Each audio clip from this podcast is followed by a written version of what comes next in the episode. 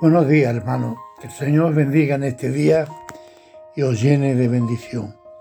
La palabra de Dios dice en Isaías 58:11, Jehová te pastoreará, te pastoreará siempre, y en la sequía saciará tu alma, y dará vigor a tus huesos, y será como huerto de riego, y como manantial de agua, cuyas aguas nunca falta. ¿Qué promesa de Dios nos da? Que Él estará siempre contigo y conmigo. Hay una palabra que me llama mucho la atención y es en la sequía saciará tu alma. En la vida del creyente hay momentos de mucha sequía, momentos de soledad, momentos que nadie nos entiende, momento de prueba, momento que Dios parece que se ha olvidado de nosotros, momento de tirar todo por la borda, problemas familiares, económicos. Pero David dijo, Jehová es mi pastor y nada me faltará.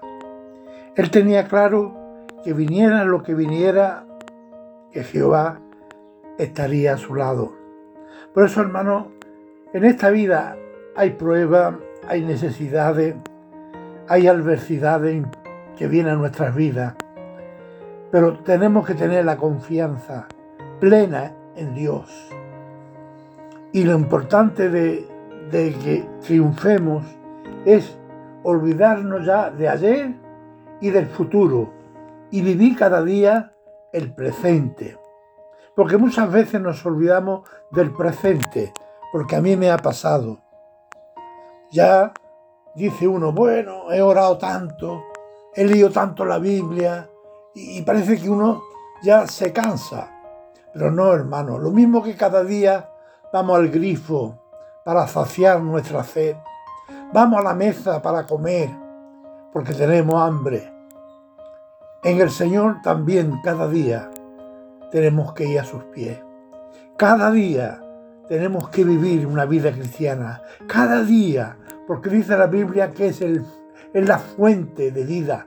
Dice la Biblia que es el pan de vida. Dice la Biblia que es la puerta por la cual nos trae el gozo, la alegría y, que podemos tener en nuestras vidas. El Espíritu Santo está siempre con la despensa llena para nuestras vidas. No podemos estar ni un día sin orar. No podemos estar ni un día sin leer la palabra, de orar por los hermanos, de orar por la iglesia, de orar por los pastores, de orar por las necesidades, de orar por los enfermos.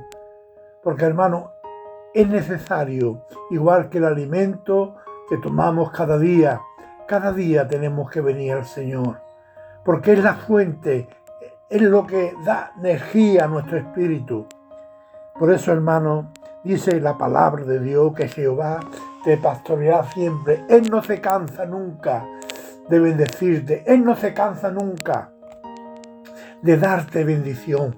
Por eso, hermano, muchas veces eh, dudamos, muchas veces fraqueamos, muchas veces nos enfriamos, pero tenemos que seguir adelante, porque mientras haya iglesia, las almas vienen al Señor.